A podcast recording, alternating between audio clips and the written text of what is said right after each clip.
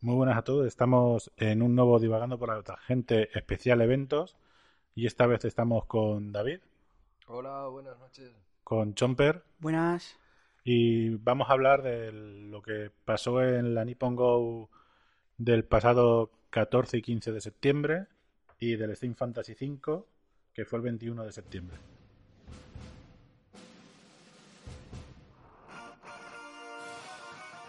Bienvenido a nuestro podcast, Divagando por la Tangente.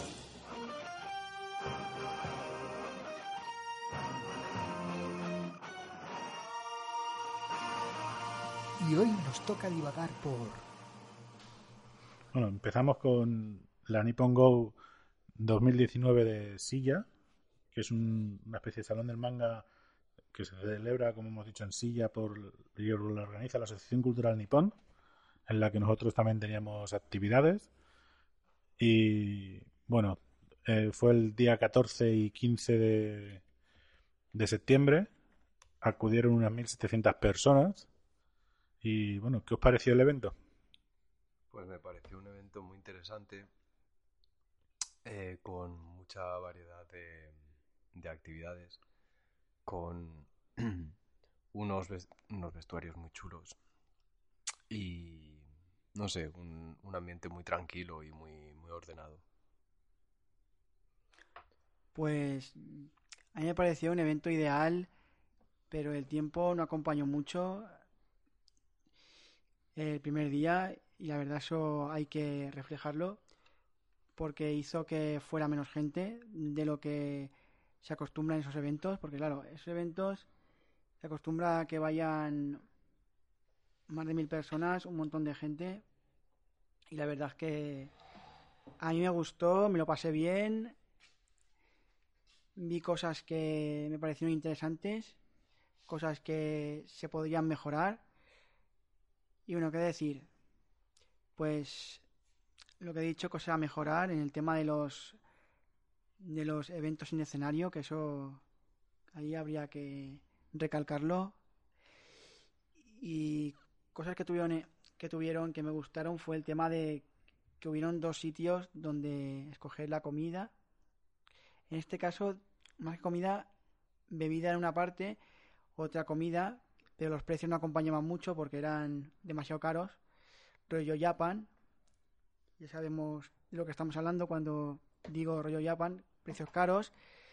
Y bueno, en el otro puesto pues habían granizados, Coca-Colas, en general refrescos y lo organizaros estuvo bastante bien porque si querías refrescarte, pues tenías que aliciente. Luego, lo que me llamó muchísimo la atención, la gente que se volcó en este evento con el dance, que eso fue brutal, la gente bailando sin parar, y eso me pareció bastante curioso. El segundo día, más de lo mismo, salió un sol que la verdad es que acompañaba bastante, pero no fue mucha gente, fue menos gente que el primer día. Y bueno, qué decir, pues que el dance lo volvió a petar y los videojuegos fueron los máximos exponentes. Se petaron todos y la gente se fue con un buen sabor de boca. Sí, bueno, lo del, lo del clima que le vamos a hacer, la, la edición pasada llovió el sábado y en esta estuvo toda la semana lloviendo, pero tuvimos la suerte de que el fin de semana no llovió. Entonces, dentro de lo malo, eh, no estuvo tan mal. Eh, sí que es cierto que el domingo hizo bastante sol, pero bueno, eso son cosas que no puede hacer nada el evento por mejorar. Nosotros estábamos al lado del escenario, por desgracia, y el volumen del escenario era excesivo. Es una cosa que tiene que la organización hacer algo o sacar el escenario fuera del, del recinto, que ya es pequeño y lo único que hace es entorpecer que todos podamos hablar, que podamos hacer nuestras actividades, que la gente que venda pueda vender tranquilamente. Y luego también los puestos no comerciales estaban al lado del escenario y, se y ahí se hacía una pequeña claro, claro. concentración de gente en muy poco espacio que era, no sé, por momentos parecía que ni se moviera ni un alfiler. Y nosotros el domingo, por ejemplo, en, en el concurso de dance, pudimos quitar una mesa de las que teníamos de las que teníamos en nuestra zona para liberar un poco esa zona y que hubiera un, un pasillo para poder salir porque estábamos al lado de la puerta y al lado de la zona de videojuegos. Y la gente se amontonaba ahí y no hubo... Y gracias a esa idea, pues hubo un poco más de respiración de gente. Claro, eso está claro. Siempre es bueno. Cosa a destacar, lo que dice mi compañero, el tema del volumen fue algo excesivo, que yo lo hubiera bajado un poco o hubiera trasladado el escenario fuera. Ya un año pasó que se puso fuera el escenario y hubieron movidas con gente de fuera, que discusiones y demás. Pero bueno, yo sigo diciendo que lo mejor sería poner el escenario fuera y bueno, eh, qué decir, pues que el evento en sí estuvo muy bien, pero fue algo pobre. Faltaron cosas que yo vi en otros eventos que han ido poco a poco mejorándose, pero en este evento han quitado todo eso. ¿Cómo qué?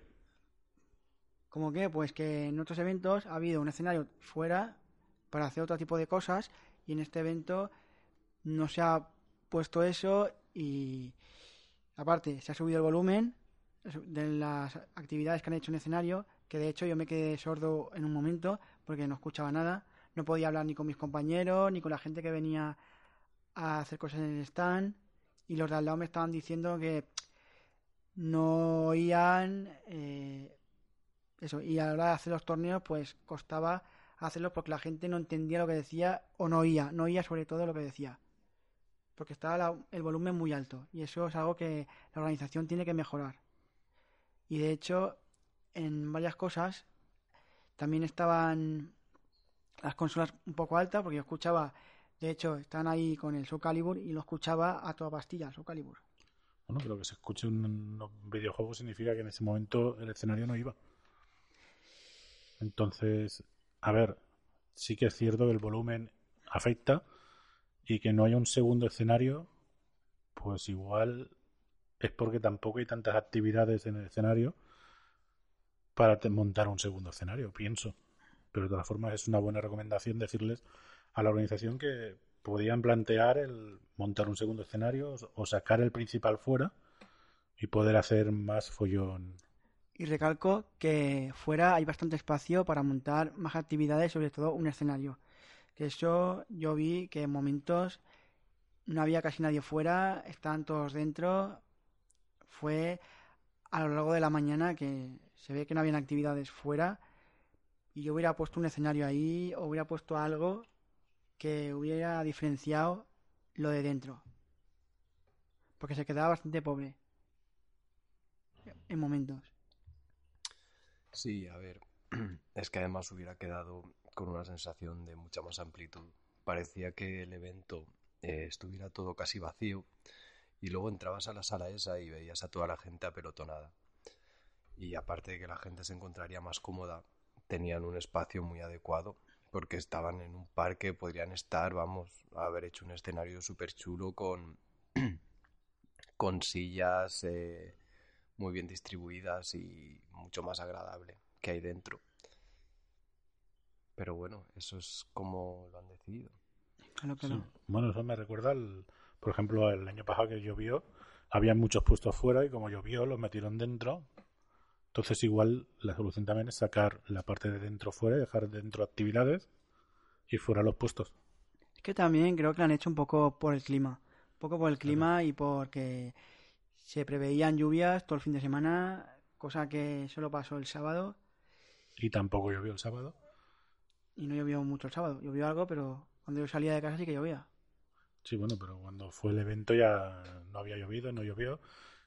Y yo creo que sí, que lo, hacen para proteger del clima debido a que años atrás ha llovido. Pero yo creo que sí, que es una opción el montar un segundo escenario o llevar el principal fuera a hacer algo que realmente desde los que pasen por la calle vean que se está haciendo algo, no vean un montón de gente y no sepan ni lo que es. Yo creo que sería una buena opción para la organización que hicieran cosas fuera. Bueno, luego en, en cuanto a actividades, el sábado fue el día de las de las conferencias.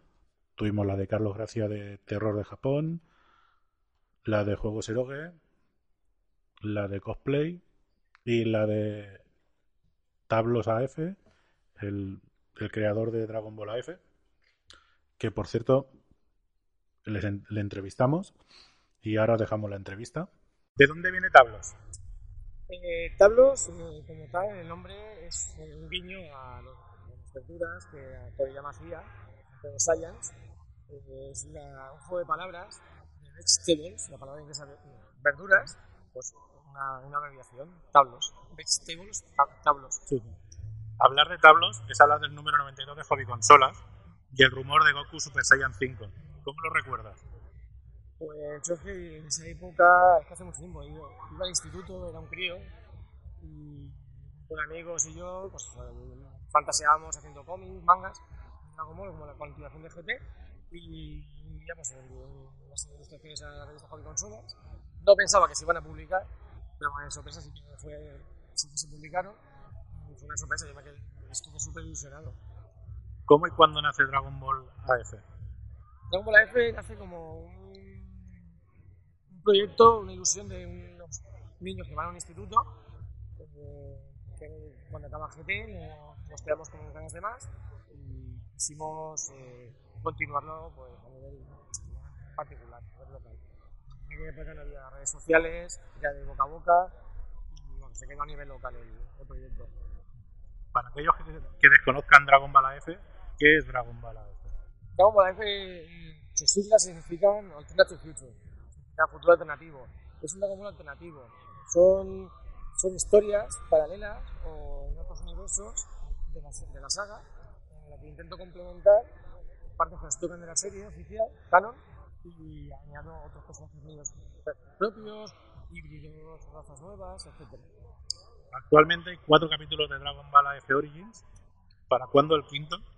El quinto lo tengo a medias. Eh, lo, tenía, lo tenía pensado pre- presentar en la Japan Weekend de Madrid, pero como no me dedico a esto profesionalmente, tengo muy poquito tiempo y tengo que dibujar solo los fines de semana. Entonces, se me ha retrasado un poco. En, en un mes estará el siguiente. ¿Hasta dónde llegará la serie Origins? La idea principal es hacer 10 números y a, par- a partir del décimo dar un salto en el tiempo y ir directamente al, al futuro de Trunks. Goku no está, está fallecido por el ataque al corazón y el resto de protagonistas se mueren a manos de los androides. Y ahí en ese vacío, en ese hueco, en, ese- en esa laguna que hay en la serie, se pueden desarrollar muchas cosas. Estás empleando la autopublicación para Dragon Ball AF Origins y el no usar una, ninguna editorial, ¿a qué se debe? Pues yo creo que a desconocimiento y a extrañeza, es decir, mucha, la mayoría de la gente no sabe qué es lo que hago, o no sabe si es si, soy- incluso si soy el auténtico creador de- del concepto AF. Muchas personas no se lo creen aún, porque como pasa tanto tiempo desde que sucedió, Hay una petición en change.org para que Tablos AF colabore oficialmente con Dragon Ball Super sí, con 390 personas de 500. Pero desde Argentina hay otra petición de firmas para que canceles tu manga. Sí. ¿Qué te parece esta petición? Pues yo no la entiendo, porque resulta que, a ver, yo, entiendo- yo, yo en, este, en este mundo soy novato, como que.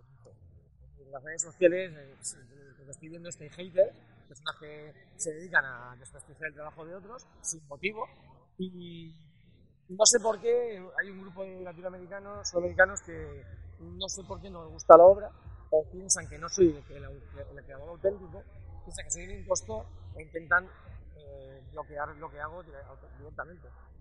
Dicen las malas lenguas que Toyotaro se inspiró en Dragon Ball AF. ¿Qué crees que ocurre para que no seas tú esa persona de confianza de Toriyama? Pues hay muchas cosas. Primero porque yo eh, desconecté de este mundo eh, artístico en el año 2000. A hacer vida normal, cualquier persona, trabajando, estudiando. Aparte del tema artístico, no supe nada hasta el año 2016. eh, Me me dije que famoso, etc. Y también el handicap es que al no ser japonés, no ser asiático, es complicado. Japón es una burbuja y todo lo que se tenga de fuera son muy reticentes. ¿Qué nos puedes decir referente a las nuevas etapas que se muestran en esta versión de Dragon Ball? Respecto a Super, pues a ver, yo como fan de Dragon Ball desde el origen de la serie, no me acaba de convencer porque es Dragon Ball pero no lo es. Es como una evolución de Dragon Ball pero no, no, se, no se asemeja tanto a- al origen de la serie. Respecto al nuevo diseño de los personajes, ¿nos podría decir lo que refleja en cada personaje respecto, respecto a su historia en esta versión y el nuevo diseño en, en el tuyo? Ay, mío, lo, que intento es transmitir es eh, recuperar el, el- la esencia de, Dragon Ball Z. O sea, la estética, la, la- el misterio, las, los desafíos, que, que te recuerden a la época del planeta Name, cuando venían los Saiyans a Tierra, Vegeta, Nappa, que te dejaban con la intriga, con el miedo, que, que genere, que genere curiosidad. ¿Veremos a Goku con algún número de posibilidades de que aumente el máximo de la fuerza a Super Saiyan Dios en Origins o no va a salir Goku? Goku en mi obra lo que intento es que tenga un papel secundario. Ya tenemos bastante Goku en Dragon Ball Super. Entonces lo que intento es dar protagonismo a otros personajes o a Canon, que no han tenido mucho, mucho, mucha relevancia, por ejemplo Bardock o Juan del Futuro, y luego ya añadir otros, otros míos personales. Casi siempre los villanos suelen volver alguna que otra vez tarde o temprano. ¿Vamos a ver algún villano emblemático? Pues, ya como te he comentado, la idea de Dragon Ball AF es intentar hacer un Dragon Ball alternativo paralelo. No centrarte en lo que ya se ha visto. O sea, hemos visto mucho a Majin Buu, hemos visto mucho a Cell, hemos visto mucho a Freezer. A Freezer le hemos visto demasiado, en mi opinión. Y lo que intentamos, yo en mi obra aparecen algunos personajes canon, pero a nivel muy secundario. Lo que intento es eh, dar un, un frescura a la serie, dar algo nuevo. Entonces, eh, ¿en qué te basas para hacer un, cada capítulo nuevo? Pues eh, directamente parto de cero. A ver, en la saga Origins eh, la he lanzado ahora, después de 20 años, para explicar el origen de justamente de las siglas AF. Porque de la calidad de la historia de AF, la hicimos hace 20 años, un- unos amigos y yo, la tenemos en un cajón, porque de ahí no salió. Y a partir del número 10 de Origins, cuando, cuando demos el salto en el tiempo al futuro de Trunks, aparecerán los nuevos personajes y los auténticos AF. Vale. Y ahora, respecto a la última película de Dragon Ball Super Broly, ¿crees que habrá alguna posibilidad de que haya alguna próxima secuela o segunda parte? Bueno, esa es una pregunta. Yo creo que deberían Como contestarla como fan. Yo espero que sí.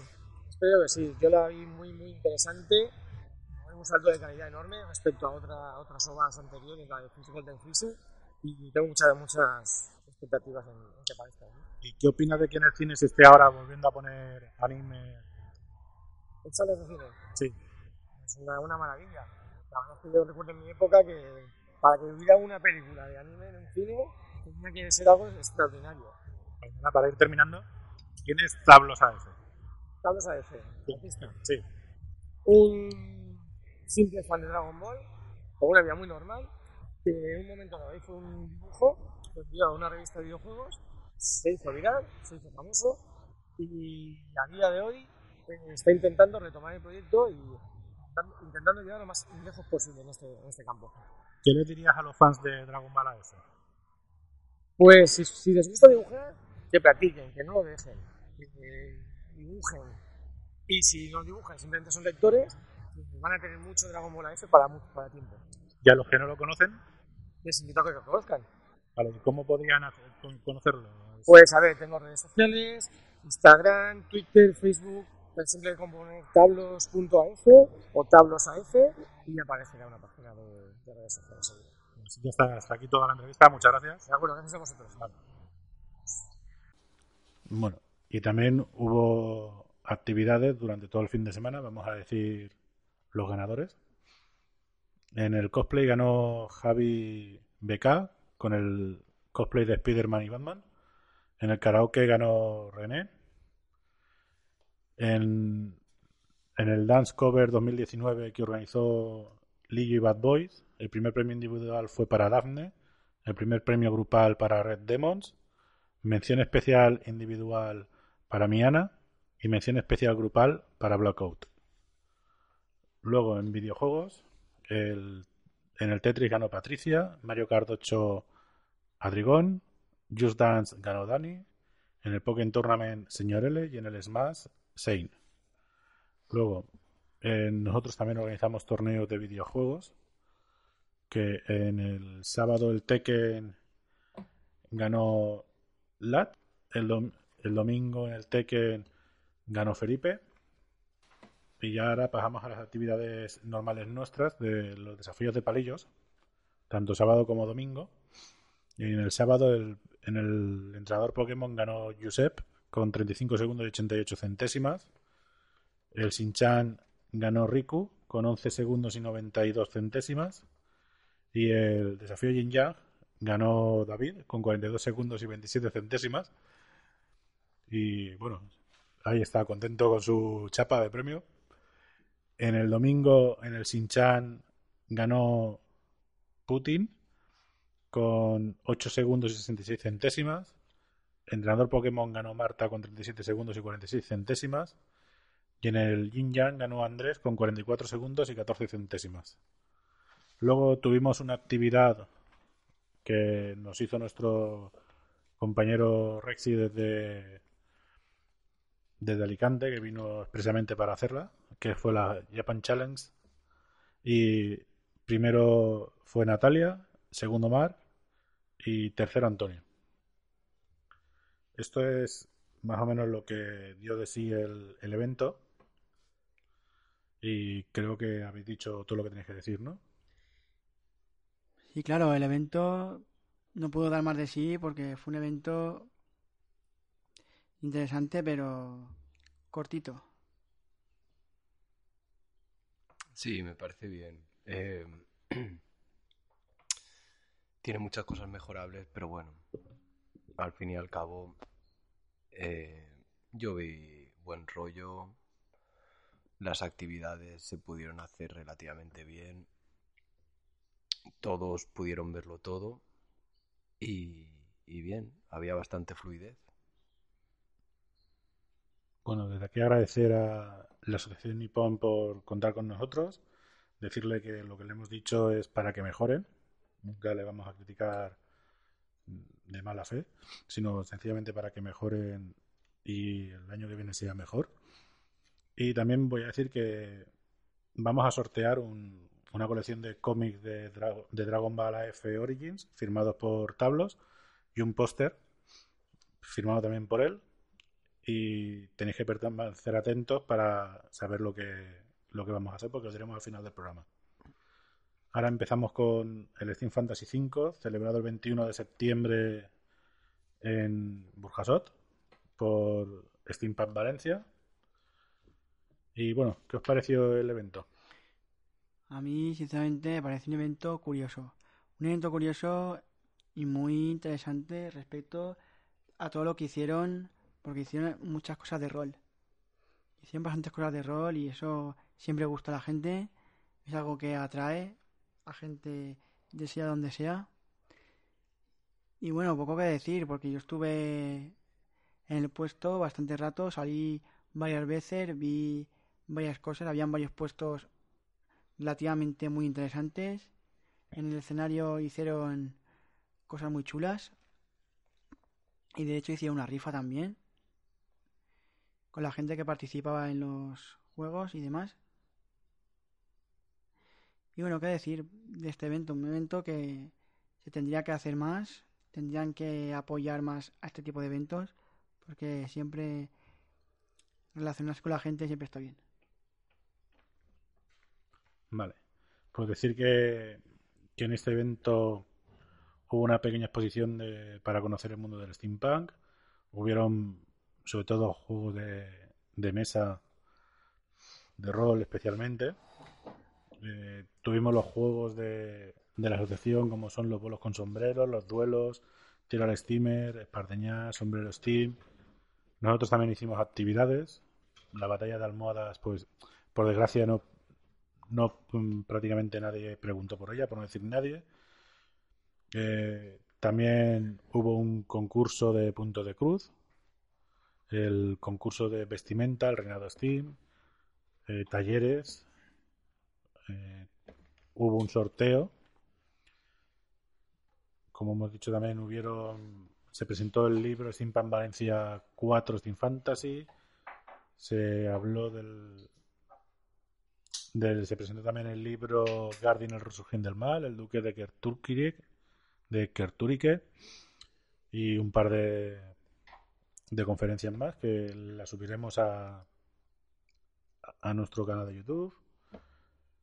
Y hubieron torneos de, de juegos de mesa como Piratas al Agua, Bang, Patente de Corso, Timeline. Y también nosotros hicimos un reto del Pac-Man de Nintendo, a ver quién sacaba la máxima puntuación. Y la sacó Rubén Sado con 15.570 puntos. Luego volvimos a hacer los desafíos de palillos. El Sinchan ganó Maura con 10 segundos 29 centésimas. El Yin Maura con 59 segundos y 26 centésimas. Y Pokémon vuelve a ganar Maura con 37 segundos y 32 centésimas. Hizo un pleno. Yo desde aquí sí que quiero decir que el evento, por desgracia, también fue una semana con tiempo raro. Pintaba que iba a llover. Y por desgracia el público no, no fue como por ejemplo hace dos años, que cuando fuimos hubo muchísima más gente de público. Y esta vez, eh, al haber un año de parón, porque recordemos que el año pasado no, no pudieron hacer el, el, evento por enfermedad. No sé, es como si la gente hubiera desconectado del evento y no, no se hubiera acordado de, del mismo. ¿Pero estaba anunciado? Sí, sí, claro, estaba muy anunciado, se había movido. Pero es como si el evento, al no hacerse todo seguido todos los años, pierda.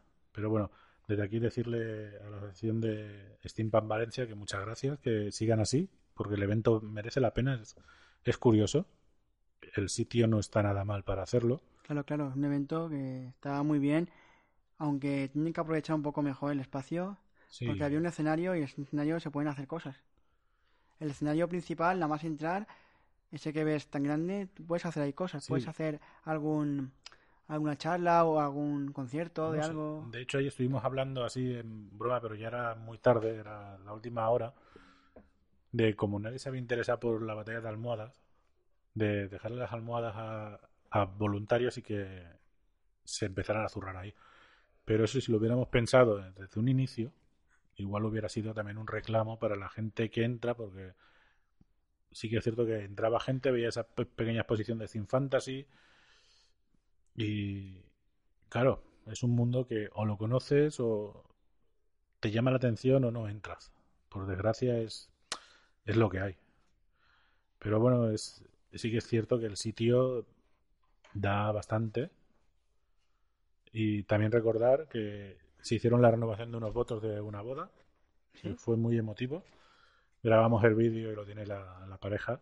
No sé si, si, lo subiremos, no creo que lo subamos porque es algo personal pero me alegro de que lo hayamos grabado y que, que, eso siempre estará en su recuerdo y queramos o no, pues es un evento que, que une como a ellos les, les, une como colectivo y a nosotros como estar dentro de ese colectivo no estamos, pero nos tratan como su familia.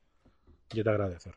Sí, de aquí se agradece que nos traten así y algo a decir que tendrían que haber hecho un poco más de actividades porque yo estuve hablando con varias personas y decían que faltaban actividades y querían algo más. Pero bueno, siempre se agradece la labor que hacen y estas cosas de steampunk y que nos traten así de bien, que nos traten como su familia, como uno más. Sí, y el hecho de que de cómo se curran el vestuario hasta el último detalle el... La verdad es que es un, una temática muy chula, muy, muy original y que realmente no... Vamos, es una pieza clave en casi todos los eventos. Para mi gusto, a mí me encanta el steampunk, el, todo el rollete este. Sí, bueno, es, es lo que he dicho yo antes. Y realmente esto atrae por más por la vista y ya si te empiezas a meter y empiezas a buscar información, es un mundo muy grande.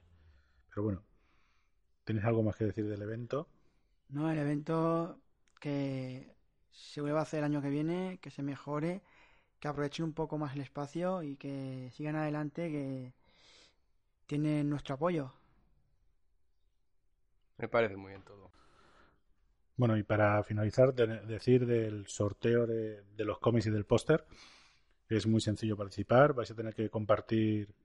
bueno, realmente darle a me gusta en una de nuestras redes sociales y darle me gusta y compartir el post del, del podcast y comentarlo con, con una sencilla frase en la que tendréis que mencionar tanto a Tablos como a nosotros, a por la tangente y a Tablos AF, y usar el hashtag de, Dragon Ball AF y con eso so- sobraría. Así que podéis empezar a compartirlo desde el mismo día que se hace el podcast, desde que lo publiquemos, hasta el día 20 de, de diciembre y daremos el ganador el día 22, porque así si os toca la lotería del niño, os, to- os puede tocar también lo de Dragon Ball AF Origins o igual no.